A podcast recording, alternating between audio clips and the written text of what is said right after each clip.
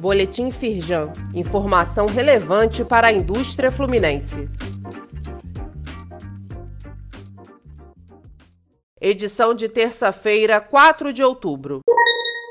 Em Tóquio, o presidente da Firjan se reúne com lideranças japonesas para articular parcerias de negócios. Eduardo Eugênio Gouveia Vieira se encontrou com executivos da Mitsui, uma das maiores empresas do Japão, para tratar de investimentos na área de gás natural no estado do Rio.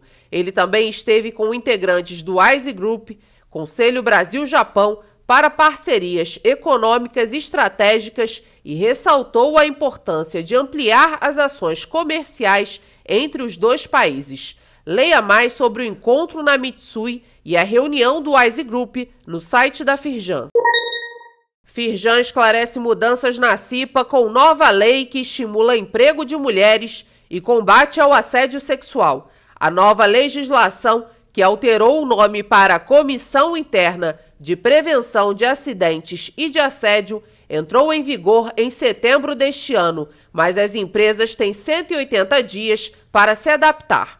Confira quais são as novas medidas que só precisam ser adotadas por empresas que têm CIPAs constituídas. Saiba mais e acesse a íntegra da nota técnica da Firjan sobre a questão no site da Federação.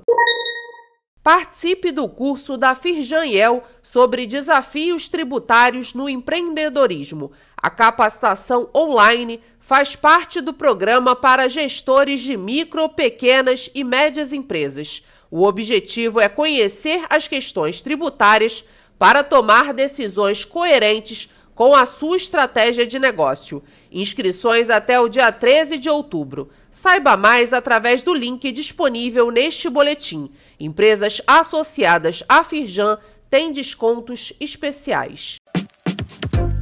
Saiba mais sobre essas e outras ações em nosso site www.firjan.com.br e acompanhe o perfil da Firjan nas redes sociais.